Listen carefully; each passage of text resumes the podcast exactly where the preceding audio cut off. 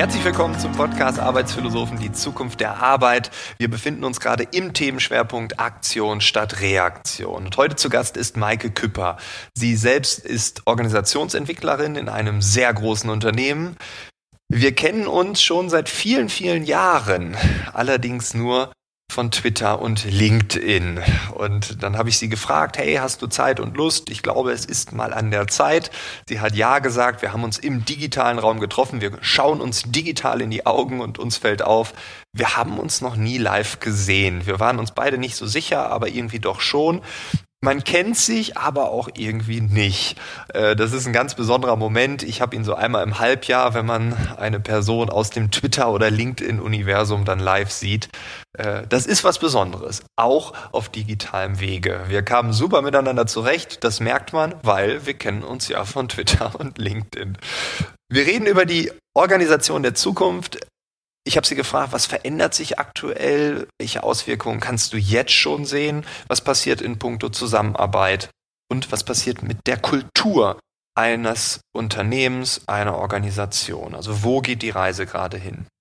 Bevor das Gespräch beginnt, darf ich noch unseren heutigen Werbepartner präsentieren. Das ist zum dritten Mal in Folge Vodafone mit dem ja, zugegebenermaßen nicht so einfach auszusprechenden Tarif Red Business Internet and Phone 1000 Cable.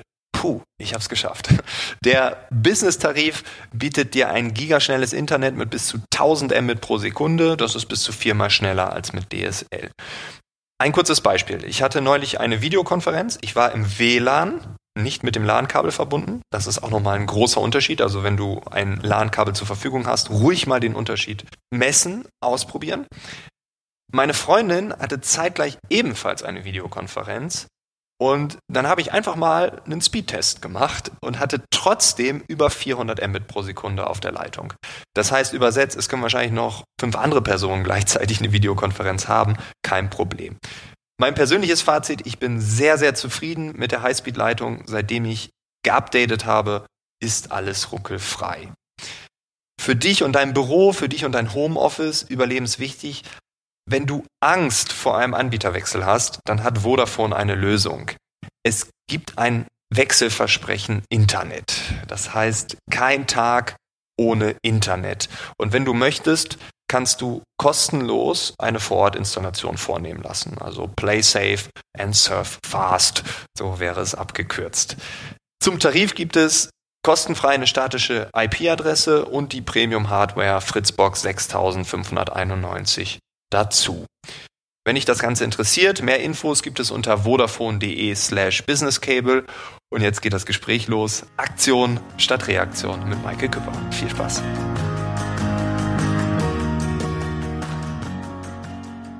Du bist Organisationsentwicklerin, du bist in einem Konzern tätig, keinem klassischen Konzern, sondern einem familiengeführten, sehr großen Unternehmen. Mhm. Ähm, was nimmst du aktuell so wahr? Äh, also was bedeutet für also was bedeutet Corona für dich? Was bedeutet Corona äh, für eine Organisationsentwicklerin? Ist überhaupt irgendwas anders oder ist alles irgendwie völlig neu? Also, äh, es bedeutet natürlich sehr, sehr viel. Es ist ja es ist ja jetzt schon ein paar Wochen her, also man hat sich echt dran gewöhnt. Ne? Überall steht jetzt the new normal, das neue Normal. Und man tut so, als hätte man irgendwie noch nie was anderes gemacht. Das finde ich so ein bisschen lustig, dass es jetzt doch so schnell wieder eine neue Normalität geworden ist. Ähm, so, dass das Auffälligste als Organisationsentwicklerin ist tatsächlich, dass ähm, Corona mir an manchen Stellen meine Arbeit abgenommen hat was irgendwie schön ist. Ne? Also jetzt die, die Beschleunigung von dem Thema mobiles Arbeiten und Homeoffice ist natürlich da, wo ich dann fast so ein bisschen böse war, weil ich dachte, so Corona macht das, worüber ich mir seit Jahren den Mund fusselig rede. Das ist irgendwie gemein. ähm, also ich bin sonst immer so sehr humanzentriert und jeden individuell ähm, wieder begleiten, wo er steht.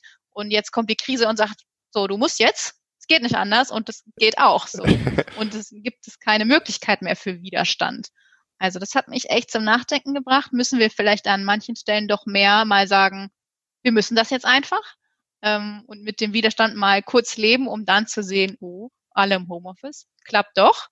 Ähm, ja. Das finde ich sehr, sehr spannend. Äh, und was ich auch spannend finde, ist, wie unglaublich schnell gewisse Dinge eben gehen, nicht nur dieses Homeoffice-Thema, ähm, wie unglaublich schnell gewisse Dinge gehen, wenn man halt muss. Und wie unglaublich schnell mhm. auch an, an Stellen, wo man sonst irgendwie dachte, das ist langsam oder wir wissen noch nicht, wie wir das neu machen sollen, wie schnell alle Menschen Lösungen finden und jeder sehr, sehr beweglich wird, weil es keine andere Möglichkeit gibt. Also da finde ich so Menschen doch schon sehr beeindruckend, ähm, weil also es könnte ja auch sein, dass wir jetzt alle total krass überfordert sind und reihenweise nicht klarkommen, auch mit, mit Familiensituation zu Hause und so weiter. Aber es ist, also ich glaube schon, dass viele Leute sehr viel gestresster sind als vorher, aber es läuft halt irgendwie trotzdem. Man kriegt das irgendwie hin zusammen. Ähm, und das finde ich eigentlich sehr beruhigend, weil man sich halt denkt, so, wir sind vielleicht auf eine Krise vorbereitet, aber ich glaube, das merkt man immer erst dann, wenn die Krise halt da ist. Ja. Aber man muss ja. natürlich auch sagen, dass jetzt das Thema Lebensmittel in der Corona-Krise natürlich ein, ein, dankbares Umfeld ist, weil ähm, uns jetzt nicht so viel passiert. Ne? Gegessen wird immer. also ja, wenn wir jetzt äh, gehamstert wird noch mehr. Ja, genau. Und wenn also wenn ich mir jetzt natürlich andere Berufszweige angucke, ist das ist das eine vergleichsweise sehr sehr luxuriöse Situation. Von daher ähm, ja, stehen wir da glaube ich einfach ganz gut da.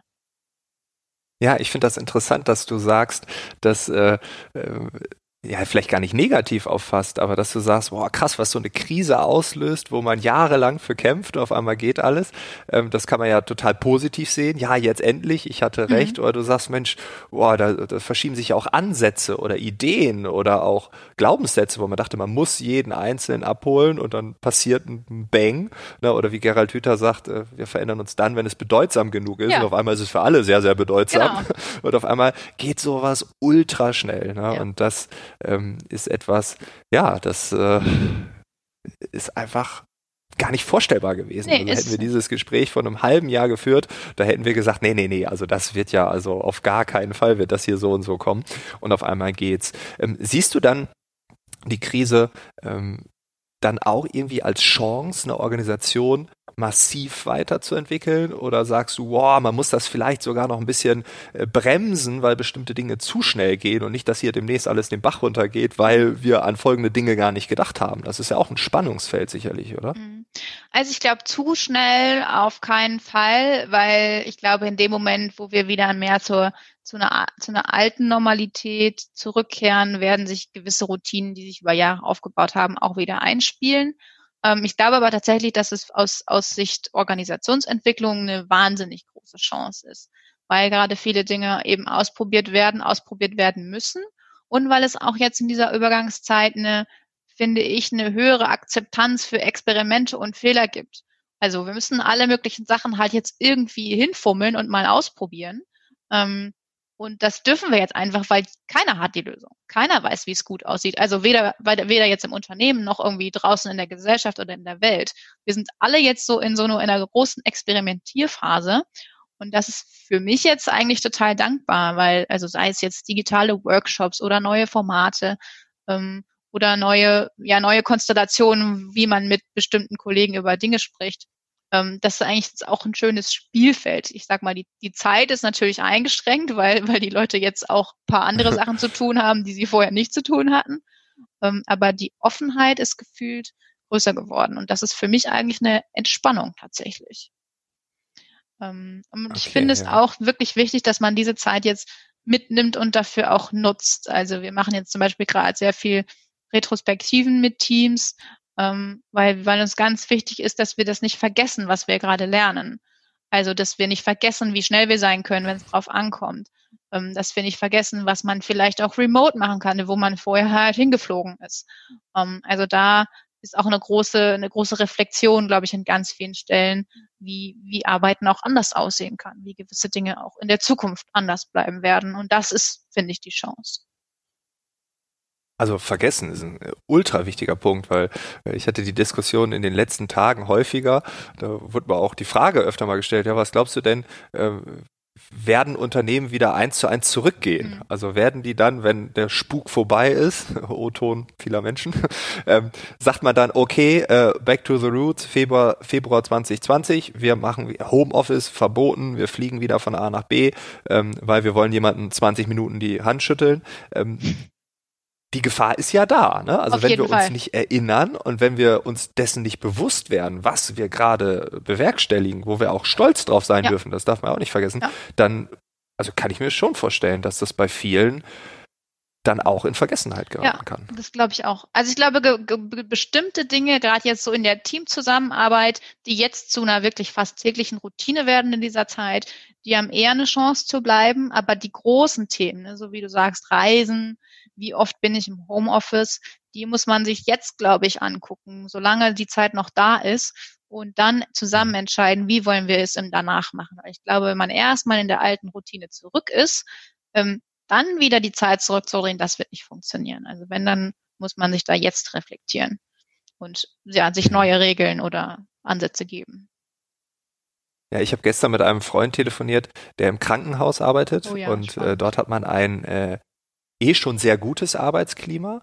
Äh, jetzt Oh, wirklich? ein extrem, ja, ja, es ist ein, ein guter Arbeitgeber mit einem sehr guten Arbeitsklima im Vergleich. Jetzt durch die Krise noch viel besser. Auf einmal können Ärzte auch mal äh, Homeoffice machen, um bestimmte Sachen abzuarbeiten.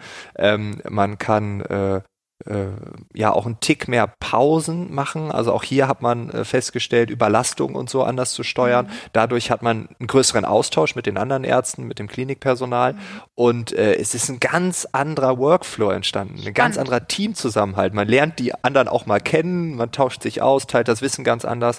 Und äh, er war hochgradig zufrieden. Und dann habe ich zu ihm gesagt, ich so, ja, vergesst das nicht. Ja. Also wenn wieder Normalzustand, ähm, also rede auch mit den anderen Kollegen, äh, rede äh, mit den Führungskräften, mit der Klinikleitung, wie toll das gerade ist, weil wenn wieder zurückgedreht wird, dann müsst ihr gemeinsam vielleicht dafür kämpfen. Aber wenn ihr bis dahin die Klappe haltet, Ja. uh, das kann schwierig werden. Ne? Also diese, diese ähm, Reflexion äh, instant jetzt hier äh, in dem Moment, äh, das ist äh, ein ganz mächtiges Tool, glaube ich. Ja.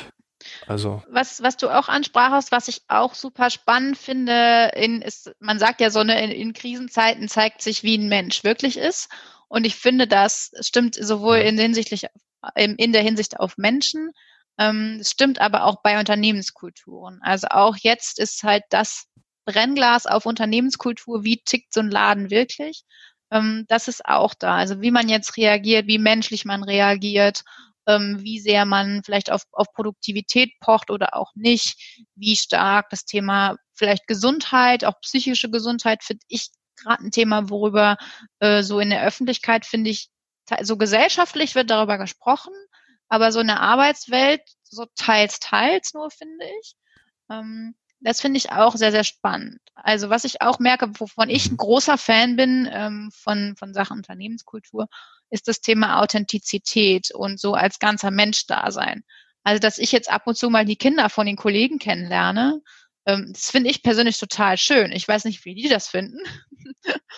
ähm, aber ich finde das total nett, ne? weil wenn du weißt, ähm, der Kollege hat zwei kleine Kinder im Hintergrund, dann, dann gehe ich anders mit dem um. Also ich habe mehr Verständnis für ihn. Auch in der täglichen Zusammenarbeit sage ich, ne, kannst du da oder soll ich die Termine für den Nachmittag vielleicht jetzt erstmal nicht einstellen, weil das schlechtes Timing ist. Also ich finde, man baut durch dieses persönlichere Kennenlernen auch mehr Empathie für Menschen auf. Und das ist in der Zusammenarbeit immer hilfreich, als wenn man die Menschen nur so als, als Arbeitsressource wahrnimmt. Ähm, das finde ich super wertvoll, ne? Auch dass man jetzt liest, so wie sieht's bei dem in der Küche aus und wie bei dem im Büro. Ähm, ich persönlich bin da Ja. ein riesengroßer Fan von, weil man sich ja einfach ein Stückchen näher rückt. Ja, Ich warte ja immer noch auf diesen Videocall, wo dann äh, jemand dann äh, drin ist. Im Hintergrund sieht man so eine riesige Villa, wo man denkt, äh, der muss ja oder die muss ja gar nicht mehr arbeiten, aber das ist noch nicht passiert. Aber es ist schon super spannend zu sehen, wie auch äh, Wohnungen aussehen, äh, wie Menschen äh, eine Inneneinrichtung Ja. haben Ja. und so. Es, äh, ähm, unterbewusst macht das was mit jemandem. Ja. Ne? Man, man ist, okay, ja, das passt zu dieser Ja, genau. familiären Art, die, Genau. die er oder sie ausstrahlt und so. Ja, definitiv. Äh, glaubst du denn, dass ähm, gerade in dieser Zeit das Thema Unternehmenskultur überhaupt einen Raum findet? Äh, oder ist das so wie immer, viele reden drüber, aber so wirklich äh, ins Tun kommen, wirklich dort eine Entwicklung vorantreiben, ist weiterhin sehr schwierig? Ähm, also was ich jetzt eben beschrieben habe, ist, glaube ich, ist halt dieses Thema Unternehmenskultur wird jetzt sehr implizit an vielen Stellen deutlich. Aber ich meine, Mhm. Kultur ist halt, ja, Kultur ist halt was, was immer da ist. Ähm, im Sinne von Kulturentwicklung. Ähm, ja, wie, wie ich schon beschrieben habe. Ne? Ich glaube, ganz viele Dinge passieren jetzt automatisch. Wir merken schon, dass manche, ich sage jetzt mal Formate, Workshops hinsichtlich Unternehmenskultur, die wir so geplant haben, vor allen Dingen am Anfang, die wurden natürlich erstmal abgesagt. Ähm, weil alle ja erstmal irgendwie so kopflos durch die Gegend gelaufen sind und keiner wusste, was jetzt, was jetzt los ist.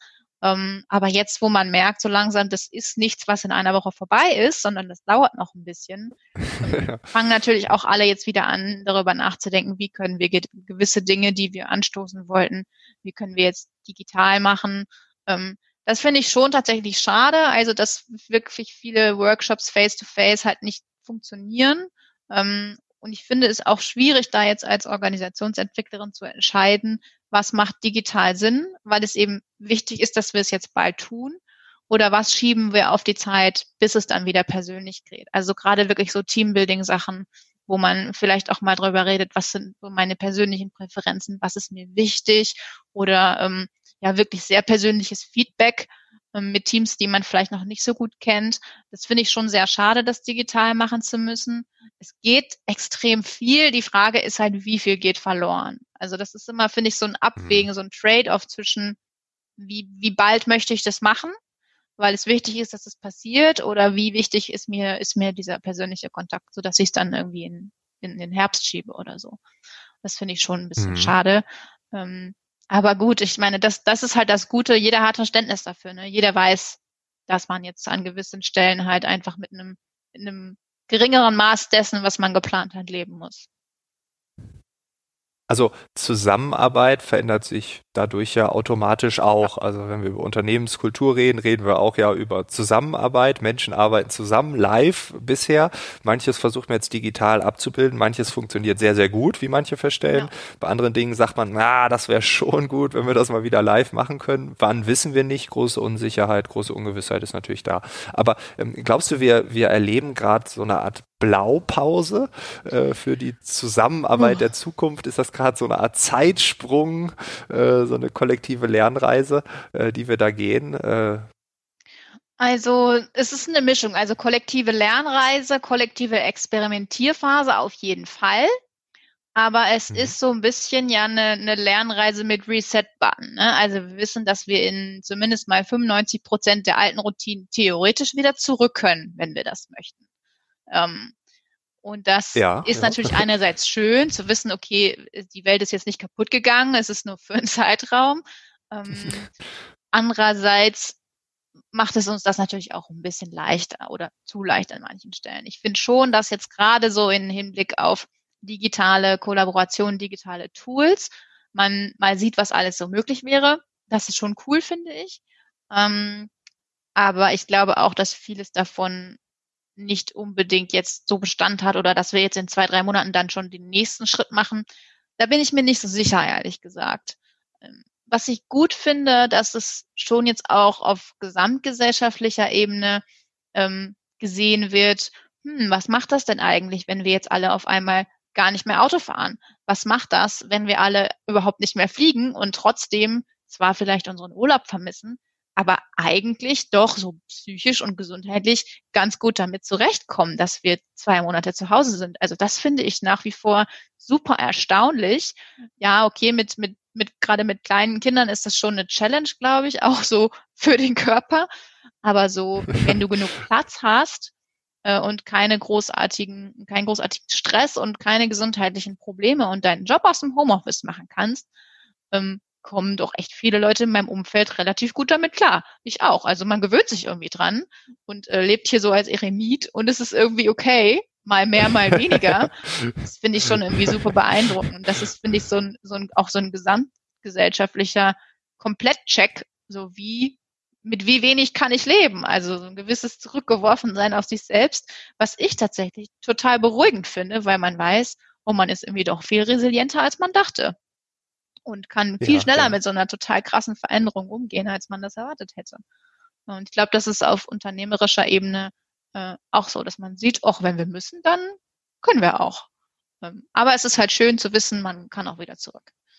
Von daher. Ja, ja ich glaube auch diese, diese Energie, die man sich daraus ziehen kann, die ist enorm. Sebastian Klein hat in der letzten Woche hier äh, im Podcast gesagt, dass er sich am Anfang nicht getraut hat zu sagen, dass es ihm ganz gut geht. Ja. Also, dass er die Zeit eigentlich ganz genießt und so. Ne? Und wir haben auch im Nachgang darüber gesprochen noch, äh, also als die Mikrofone ausgestellt waren, wo ich auch gesagt habe, ich so, ja, das stimmt. Ne? Also ich, äh, ich finde das Leben so jetzt auch äh, richtig angenehm und ich habe auch festgestellt, ja, das und das, was ich immer gemacht ja. habe, das brauche ich gar nicht so. Vielleicht ist das auch irgendwie noch so ein, das mache ich halt, weil ich es irgendwann mal angefangen ja. habe.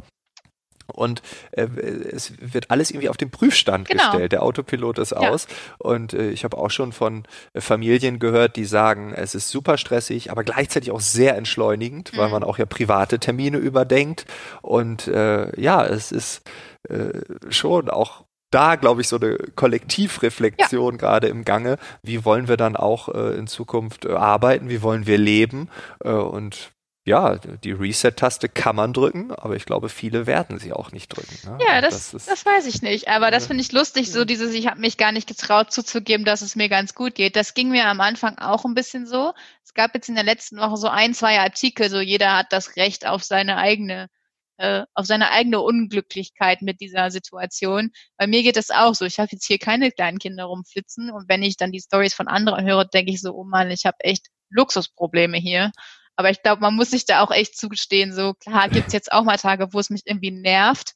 Ähm, und ich glaube, man muss sich, ja, man muss sich das wirklich zugestehen, dass es dann auch okay ist, dass jeder das für sich blöd finden kann, seine eigenen Situation. auch wenn man sagen muss, also ich muss auch sagen, mir hilft diese Dankbarkeit, dass ich jetzt weiß, gerade bin ich happy, dass ich hier keine kleinen Kinder habe. Ich bin happy, dass ich vor einem halben Jahr aus Köln nach Gütersloh so ein bisschen aufs Land gezogen bin, ähm, weil vorher zwei Zimmerwohnung mit zweimal Homeoffice wäre echt blöd gewesen. Und ähm, so ja. mitten in der Stadt, wo du, ja, wo du nicht mal eben so um die Ecke spazieren gehen kannst, ohne auf Leute zu treffen. Ähm, also auch dafür fand ich jetzt gut, für die Dankbarkeit, so für den eigenen Lebensstandard und für den Job, den man einfach so machen kann im Homeoffice. Äh, das gibt mir tatsächlich auch Energie.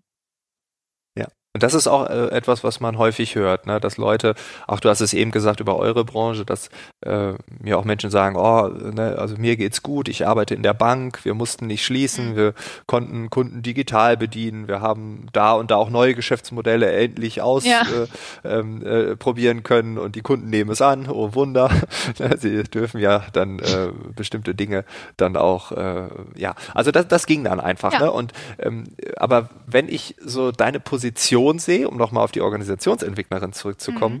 ähm, ich weiß nicht, ob jetzt Hörer, Hörerinnen sich diese Frage stellen, aber äh, was macht eine Organisationsentwicklerin? Da wäre ja meine Frage, sie äh, beschäftigt sich tagtäglich mit der Organisation der Zukunft, entweder als Beraterin, was du ja jahrelang gemacht mhm. hast, oder jetzt halt für ein bestimmtes Unternehmen.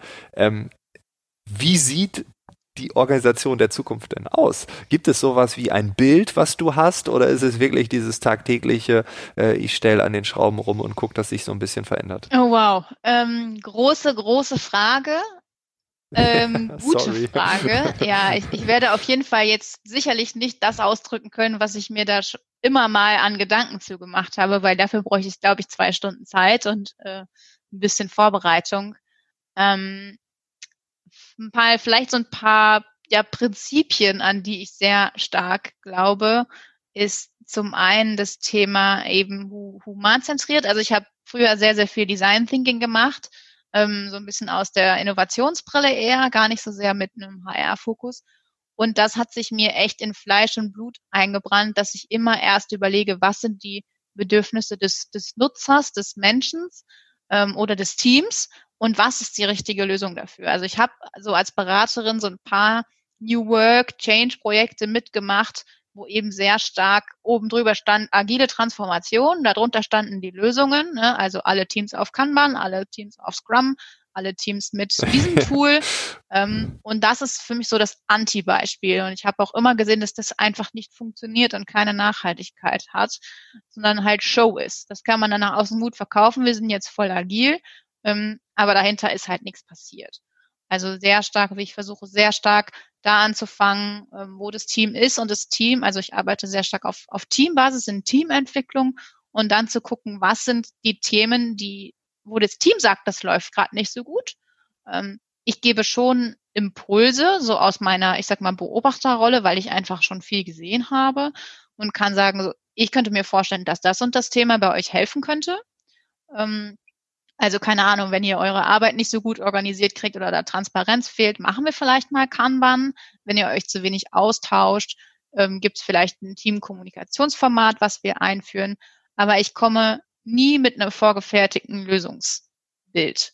Und das finde ich persönlich mhm. total wichtig und macht ähm, meine Arbeit auch an ganz vielen Stellen viel einfacher, weil ich die Leute nicht überzeugen muss. Also ich muss nicht dahin kommen und sagen, hier agile Transformation ist die Lösung für alle Probleme und ähm, habe dann da fünf Skeptiker sitzen, die eigentlich keine Lust haben, sondern wenn ich halt so auftragsklärungsmäßig da reingehe und sage, lass uns doch mal gucken, was wir machen wollen, ähm, dann sind halt von alle von Anfang an alle irgendwie dabei. Und das ähm, macht es viel, viel leichter und macht auch die Akzeptanz meiner Rolle viel, viel leichter.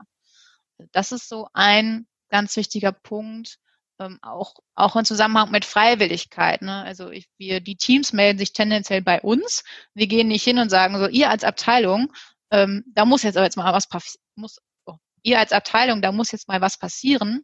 Ähm, auch da hätte man ein Akzeptanzproblem. Also Freiwilligkeit und da anfangen, wo, wo sie stehen und wo wir gemeinsam Entwicklungspotenzial sehen.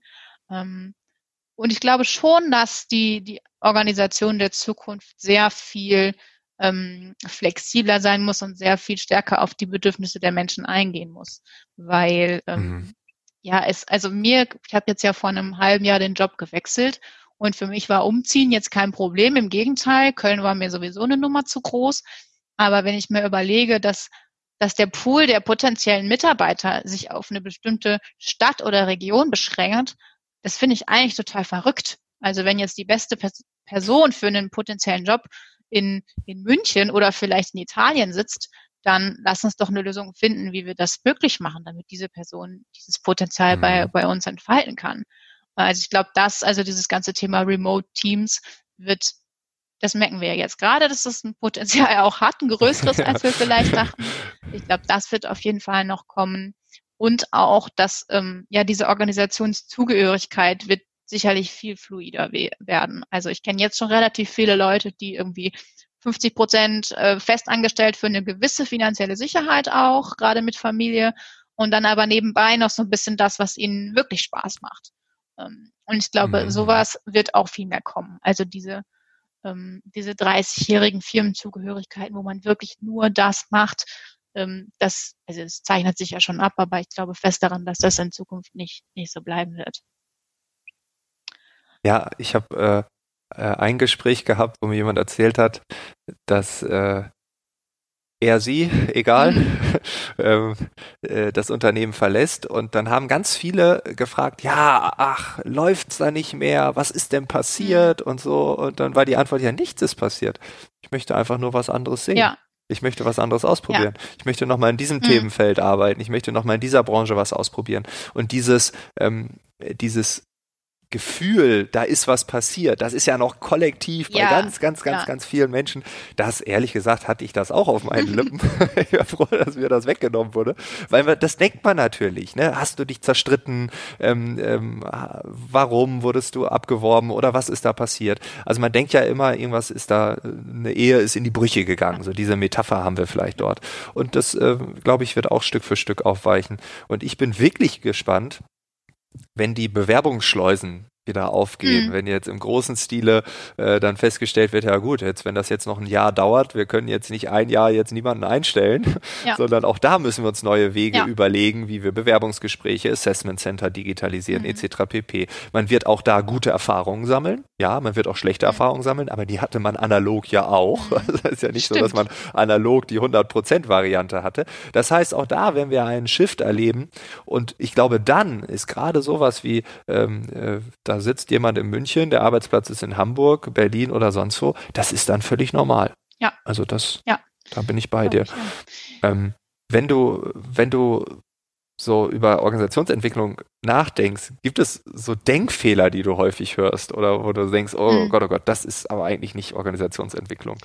Äh, puh, also ähm, da gestehe ich erstmal jedem so seine, seine eigene An Ansicht zu. Was ich jetzt so im letzten, in den letzten anderthalb Jahren sehr stark verstanden habe, tatsächlich ist dieses Thema ähm, am Mindset arbeiten versus an, ähm, an Verhalten, an Prinzipien, an Strukturen arbeiten. Also dieser Satz, ja, ähm, wir müssen erstmal das richtige Mindset kriegen, das ist für mich echt, das war mir vorher nicht so klar. Ähm, das ist echt meiner Meinung nach Quatsch. Also das sagt sich so leicht, aber es ist einerseits anmaßend, weil wenn ich jetzt sage, du musst erstmal das richtige Mindset aufbauen, dann sage ich, mein Mindset ist das Richtige und du bist irgendwie hinten dran. Ähm, und dann wie verändert man denn ein Mindset? Also es klingt für mich so ein bisschen, du brauchst jetzt ein anderes Mind, so Klappe auf, anderes Gehirn rein, Klappe zu. Ähm, und das funktioniert ja nicht. Also, und das klingt so ein bisschen nach Brainwashing. Ähm, und diese, mhm. ja, diese, diese ich will es nicht Denkfehler nennen, aber dieses Verständnis, dass man am einzelnen Mitarbeiter irgendwie an seinem Kopf rumdrehen muss, damit das Unternehmen besser funktioniert, das sehe ich wirklich überhaupt nicht mehr so. Also ich habe auch jetzt in meiner Erfahrung gesehen, dass kleine Veränderungen in der Struktur, in der Art und Weise, wie Meetings laufen, an der Art und Weise, wie Feedback gegeben wird, wenn es überhaupt gegeben wird, ähm, an der Art und Weise, wie ich über Kollegen nachdenke. Ne? Ist das irgendwie so ein Kollege, den ich halt jeden Tag irgendwie sehe, oder ist das jemand, von dem ich weiß, der hat eine Familie, der hat einen Hund oder was auch immer? Ähm, das macht den Unterschied. Und das sind die kleinen Stellschrauben, an denen wir arbeiten müssen.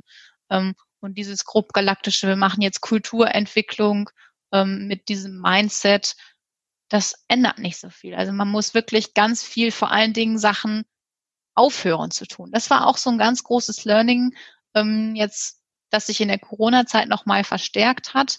Ähm, es ist total hilfreich, wenn ganz viele Dinge mal wegfallen. Weil tendenziell ist ja gerade in der Organisations- oder an der Personalentwicklung noch mehr immer noch ein neues Format, das nächste Thema. Ne? Letztes Jahr war Design Thinking, dieses Jahr ist Agilität, nächstes Jahr ist was auch immer. Ähm, das manchmal hindert das eher, als dass es hilft. Eigentlich muss man sich wirklich nur angucken, wie arbeiten wir gerade, was passt uns daran nicht ähm, oder was schon auch, was sieht vielleicht die Geschäftsführung realistischerweise, was, was irgendwie mal angepasst werden muss, damit wir vielleicht produktiver sind oder so. Und wie können wir da den nächsten Schritt machen? Also ganz viel mehr ist Organisationsentwicklung eigentlich nicht, finde ich, als zu gucken, wo stehen wir? Was könnte anders sein? Und wie können wir diesen ersten Schritt hin zu dem einen Schritt besser? Wie können wir den machen? Und damit darf man einfach nie wieder aufhören. Dann macht man Organisationsentwicklung. Also das ist ein echter Denkfehler.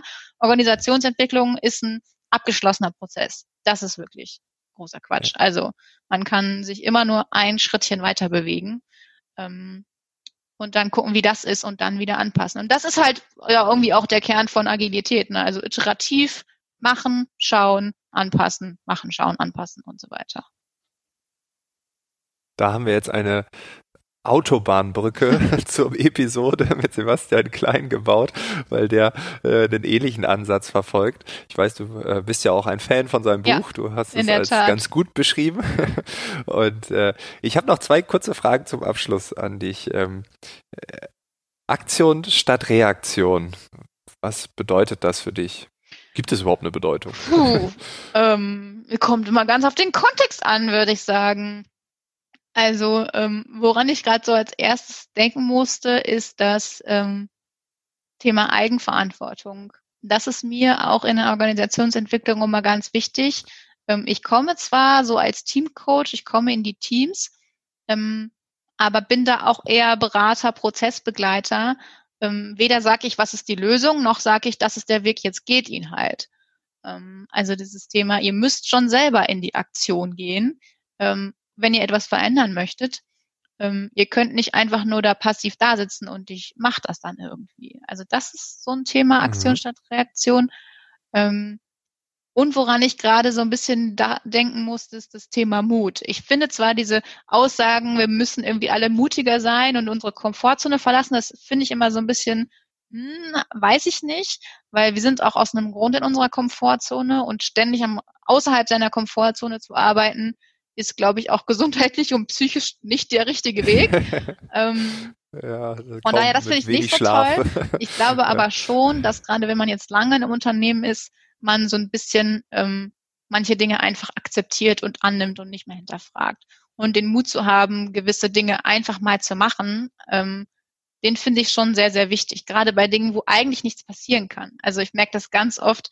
Ähm, ich habe zum Beispiel, als ich neu angefangen habe, mit einem, mit einem Bekannten gesprochen, der in einem anderen, ähm, auch eher traditionellen Unternehmen arbeitet. Der hat in der ersten Woche ähm, allen Vorstandsmitgliedern eine E-Mail geschrieben, hat gesagt, ich bin Agile Coach, ich soll hier Kulturentwicklung machen, dafür würde ich gerne mal mit Ihnen reden.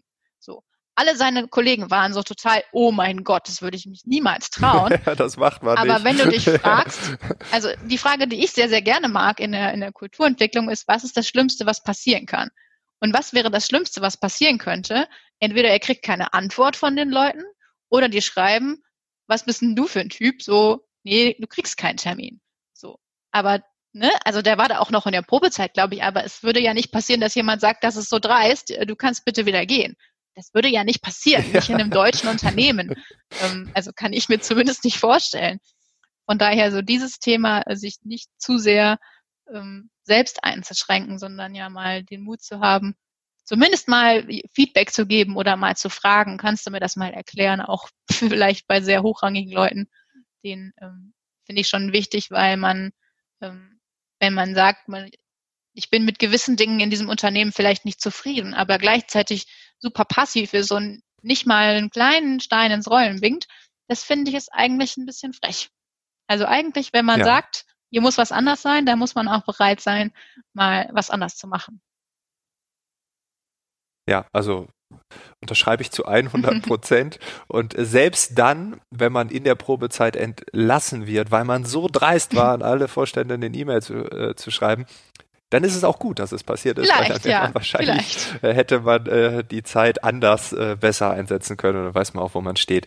Ähm, wenn du äh, so ein bisschen optimistisch in die Zukunft schaust, äh, wir sind jetzt bei Wünsch dir was, hm. wie sieht die Arbeitswelt in zwei, drei Jahren aus? Oh Gott, ähm, also dieses, dieses, ich sag mal, dieses Fluidere, dass man vielleicht nicht nur bei einem Unternehmen arbeitet, sondern ähm, bei dreien, immer mal so, mal so, das fände ich schon ganz cool, weil ich glaube, ähm, also was ich immer sehr schade finde, ist, wenn ich Menschen sehe, die, die Unternehmen arbeiten, wo sie ihr Potenzial vielleicht teilweise entfalten, vielleicht auch überhaupt nicht ähm, und da dann bleiben, weil sie die Sicherheit dieses Jobs brauchen, weil sie ein Haus abbezahlen, was auch immer oder einfach, weil sie nicht wissen, was sie sonst machen sollen. Ähm, das finde ich immer mhm. sehr schade. Und ich glaube, wenn es einfach normaler ist, dass man da flexibler ist und auch flexibler sein kann, weil es eben auch andere Jobs gibt, äh, in die man schneller rein, aber auch wieder raus kann. Ähm, das fände ich schon ganz cool. Wobei man natürlich sagen muss, dass das jetzt eher auch eher eine sehr äh, privilegierte Meinung ist, glaube ich, weil natürlich in, in anderen Jobs, gerade wo man jetzt auch nicht remote arbeiten kann, ist das sicherlich eine andere Kiste. Ähm, das, mhm. das finde ich schon ganz spannend. Ähm, ich hoffe wirklich sehr, dass jetzt gerade in Deutschland endlich mal verstanden wird, dass Digitalisierung keine optionale Sache ist, sondern dass es absolut wichtig ist. Ne? Du hattest ja im Vorhinein auch dieses Thema Schule und Universität. Ähm, also ich hoffe, das ist jetzt das große Erwachen, dass das anders sein muss. Und ich glaube, wenn, wenn Schule und Universität anders gemacht wird, hat das natürlich auch krasse Implikationen auf die Arbeitswelt. Also wenn da mehr, ja. mehr Selbstorganisation, mehr Eigenverantwortung, mehr digitale Skills äh, auf einmal auftauchen, das wäre, glaube ich, auch nochmal echt eine, eine sehr, sehr coole Entwicklung, weil die Menschen dann ganz anders in die Berufswelt auch kommen, ne? wenn sie Eigenverantwortung, ja, ja. Selbstorganisation einfach gewöhnt sind und ähm, das nicht so von Anfang an aberzogen bekommen, dass man halt sich da hinsetzt, schön zuhört, eine Arbeit schreibt und dann kommt das nächste, das, das kann schon sehr spannend werden. Also äh, wir sehen hier gerade, Corona ist ein riesiger Katalysator, ein Brandbeschleuniger für diese ganzen Themen. Und da sind so viele Variablen im Spiel, dass wir es ähm, ja auch gar nicht ja noch nicht mal vorausschauen können, was da passiert. Aber den, dennoch finde ich es äh, klasse, ja, einfach mal so zu schauen, wie sieht man äh, so die Arbeitswelt in einigen Jahren, weil auch hier, ne, dass die Schule so einen krassen Effekt haben wird, wenn sich dort was verändert, ähm, das ist, glaube ich, den wenigsten bewusst, inklusive mir. Und deshalb, ja, spannend, super Feld. Äh, also auch da können wir tiefer eintauchen. Ja, Maike, vielen Dank äh, für diesen wilden Ritt durch die Organisationsentwicklung. Äh, ich bin mir sicher, es wird jetzt äh, auch den einen oder die andere Hörerin ähm, geben, die jetzt sagen, Mensch, Organisationsentwicklung, da habe ich jetzt richtig Bock drauf. Würde mich freuen, ja. Also es ist ja irgendwie witzigerweise als Begriff so ein bisschen verloren gegangen, weil es nennt sich jetzt oft Agile Coach oder ist halt im HR-Umfeld oder einfach so New Work. Aber ich den mag den Begriff tatsächlich sehr gerne. Einerseits, weil es nicht so ein Buzzword ist und bei meinem Problem mit Personalentwicklung halt immer so dieses ist, das klingt, als würde ich Menschen irgendwo hinziehen oder schubsen. Ja. Ähm, und ich ja, möchte eigentlich lieber Organisationen irgendwo hinschubsen. Ja. Und die Menschen ja. darin bewegen sich irgendwie einfach auf ihre Art und Weise. Cool. Schön, vielen Dank dir auch für die Zeit. Drücke dir die, ja, ich drücke dir die Daumen, dass alles so läuft. Danke, danke. Und äh, ja, wir kennen uns ganz lange aus dem Social Netz, also wir äh, kennen uns von Twitter, von LinkedIn. Äh, jetzt immer noch nicht live, aber Fast. zumindest digital live. Einen Schritt näher, das, äh, genau. Ist doch schon mal die, ja, genau. Irgendwann sehen wir uns auch mal live. Genau. Alles Gute dir. Danke, bis danke. Bis Ciao. dahin. Tschüss.